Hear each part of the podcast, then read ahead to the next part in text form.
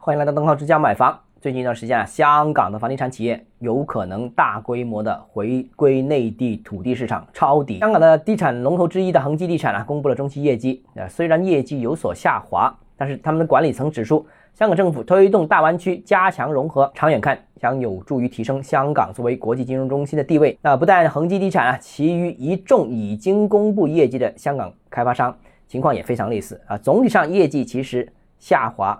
但是不太明显，或者说远远没有国内民营房企那么下滑的大。他们香港的房地产企业明显更稳，楼市下行似乎对他们造成的冲击更少。而到了最近，开发商普遍已经准备资金抄底了。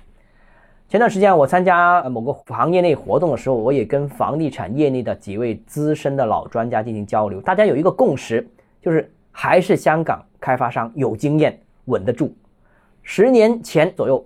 国内房地产界呢是普遍嘲笑香港开发商的，嘲笑什么呢？嘲笑他们保守发展的慢，错过了中国楼市快速膨胀的机会。两千年的时候啊，就国内土地储备第一位的是香港的某个开发商，后来被一大批的民营房地产企业超过，最终这家开发商由土地储备第一位，到最后的业绩跌出前十，跌出前三十，啊，我印象当中是跌出了前五十。不过啊，不要嘲笑，最近这两年。部分民营房地产企业是普遍摇摇欲坠，似乎已经是很难挽回了啊！大家也看到了，那种高周转、高杠杆是不可持续的。但现在我们看到民营房企集体失声，但是这个香港房地产企业还是非常稳健，业绩还是很好。它不单纯追求规模，它追求利润。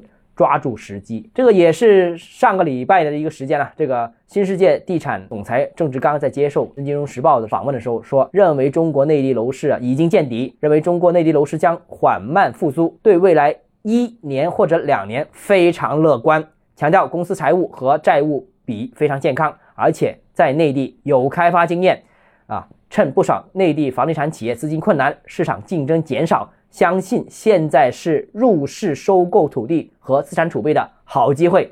计划未来一年投资约一百亿人民币，在上海、深圳等一线城市买地。大家看到这个比较稳的企业现在开始发力了，而之前比较激进的企业现在都扛不住了。从这个操作层面看呢，在市场火爆的时候，香港开发商不会盲目乐观，呃，也不见得他们伺机快速扩张规模。但市场极其低迷的时候，甚至已经有恐慌情绪出现的时候，他们反而没有失去信心，反而有资金、有勇气去抄底。